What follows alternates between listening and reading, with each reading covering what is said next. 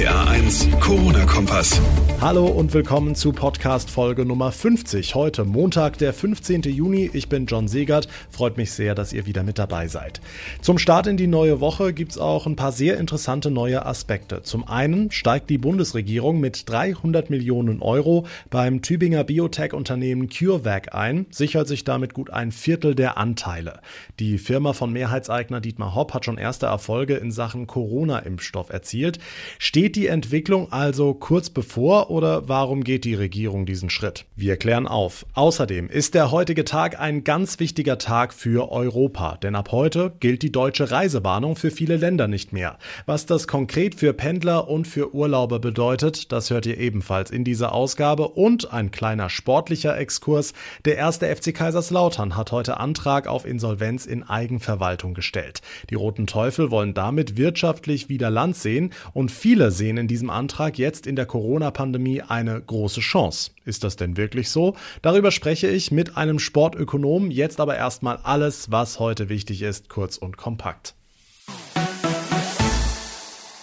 Mit 300 Millionen Euro steigt der Bund beim Biotech-Unternehmen CureVac aus Tübingen ein, einer Firma von Mehrheitseigner Dietmar Hopp, die große Erfolge in Sachen Corona-Impfstoff erzielt hat. Für diese Summe bekommt der Bund gut 23 Prozent der Firmenanteile. Damit wolle man dem Unternehmen während der Forschung an einem Corona-Impfstoff finanzielle Sicherheit geben, sagte heute Wirtschaftsminister Altmaier, aber einen Einfluss auf geschäftspolitische Entscheidungen wolle man nicht nehmen. Der Staat soll sich darauf konzentrieren, die Rahmenbedingungen positiv zu setzen und dort zu helfen, wo Hilfe nötig ist. Der Mehrheitseigner von CureVac, Dietmar Hopp, sagte, er freue sich, dass der Bund die Bedeutung der Biotechnologie erkannt habe und jetzt unterstützen werde. CureVac hatte Mitte Mai erste positive Ergebnisse in Sachen Corona-Impfstoff erzielt. Damals soll ja US-Präsident Trump der Firma einen hohen Betrag geboten haben, um sich deren Arbeit exklusiv für die Amerikaner zu sichern, aber das hatte das Unternehmen damals zurückgewiesen.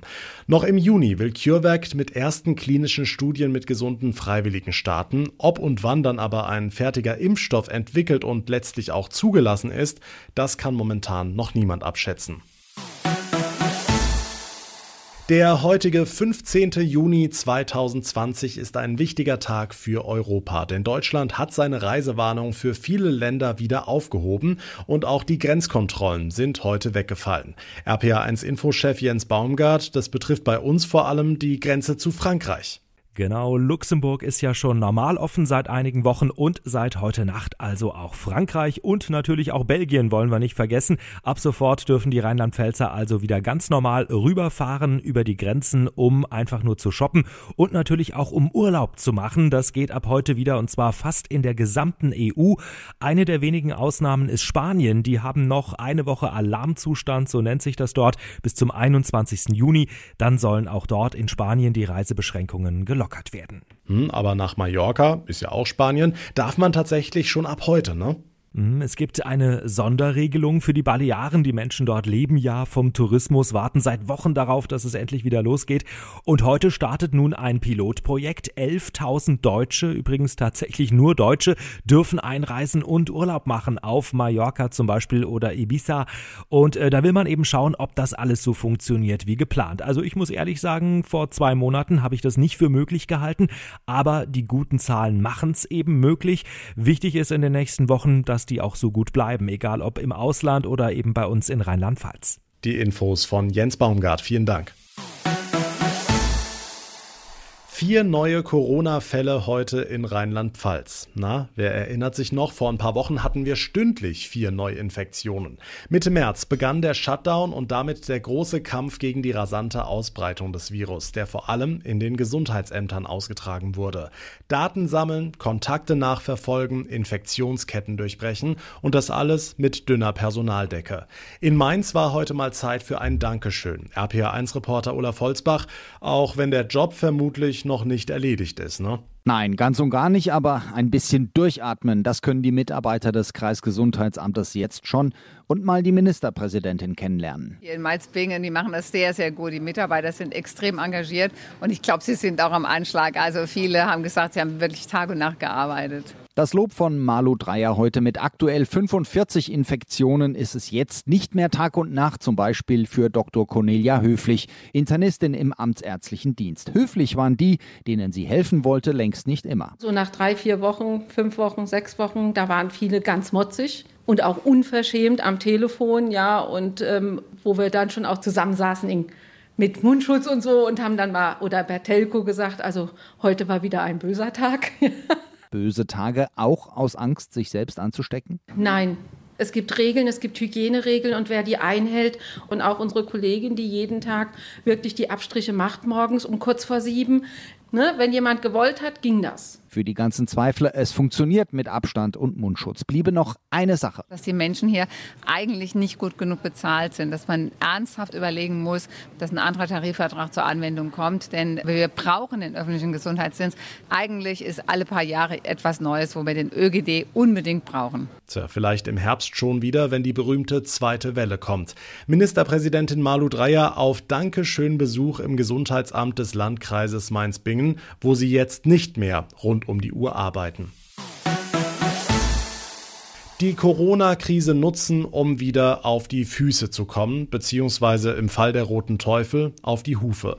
Der erste FC Kaiserslautern hat heute offiziell Antrag auf Eröffnung eines Insolvenzverfahrens gestellt. So will der Traditionsverein einen grundlegenden wirtschaftlichen Neustart hinlegen. Kann das denn klappen? Dr. Daniel Weimer ist Sportökonom an der Uni Duisburg-Essen. Herr Dr. Weimer, was heißt eine Insolvenz für einen Verein wie den FCK? Grundsätzlich ist die Folge einer Insolvenz zweigeteilt. Einmal die normal rechtlich nach Insolvenzordnung festgelegten Resultate und Folgerungen und zum anderen die sportbezogenen Folgen. Und äh, in Bezug auf die Insolvenzordnung führt der Antrag zunächst eben zu einem Verfahren zu prüfen, ja, sind alle Voraussetzungen gegeben, Eigenverwaltung, Fremdverwaltung, so dass die eine Folge, die andere Folge sportbezogen sind äh, normalerweise außerhalb von Corona beziehungsweise in der Vor-Corona-Zeit neun Punkte Abzug in der Saison. Jetzt jedoch durch Corona wurde diese Regelung ja ausgesetzt, sodass es keine sportlichen Konsequenzen für den FCK zu geben scheint. Hm, jetzt sind die Roten Teufel ja schon seit Jahren hoch verschuldet. Ist die Insolvenz gerade jetzt in der Corona-Krise genau der richtige Zeitpunkt? Der richtige Zeitpunkt klingt nach einer Wahloption. Ähm, es muss klar sein, dass das Insolvenzrecht eigentlich gar keine Wahloption vorsieht. Ähm, in dem Fall ist es nun durch Corona so, dass gerade diese drei äh, Wochenfrist, die normalerweise existiert, um diesen Antrag zu stellen, außer Kraft gesetzt wurde bis zum 30.09., aber im Prinzip nur für Corona bezogene Fälle. Beim ersten FCK ist nicht klar, ob die strukturelle Überschuldung nicht auch schon zuvor vorlag und eigentlich schon hätte viel früher gestellt werden müssen, unabhängig von dieser Verlängerung. Man muss jedoch auch sagen, dass die Ausgründung ja erst vor kurzem stattgefunden hat ähm, und das muss nun jetzt alles auch mal in, überhaupt mal zusammengeworfen werden, um ein Gesamtbild dieser ganzen Zeit seit 2018, sagen wir in dieser Kernkrise überhaupt ähm, machen zu können. Okay, eine Insolvenz in Eigenverwaltung hat der FCK gestellt.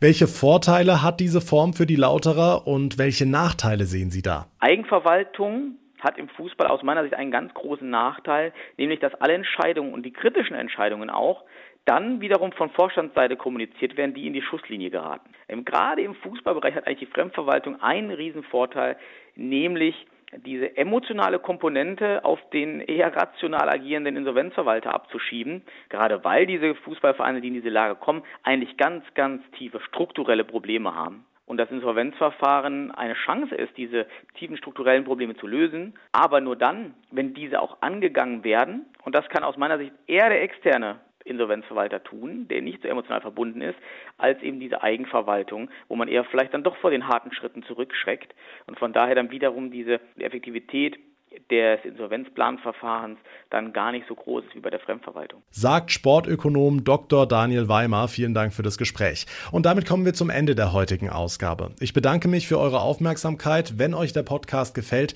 dann würde ich mich sehr freuen, wenn ihr ihn abonniert und sehr gerne könnt ihr mir auch euer Feedback schicken. Alles an Fragen, Kritik, Anregungen an RPA1 John bei Facebook, über Instagram oder auch gerne als Bewertung bei iTunes. Mein Name ist John Siegert. Wir hören uns dann in der nächsten Ausgabe wieder wieder. Bis dahin eine gute Zeit und vor allem bleibt gesund. Der RPA 1 Corona-Kompass.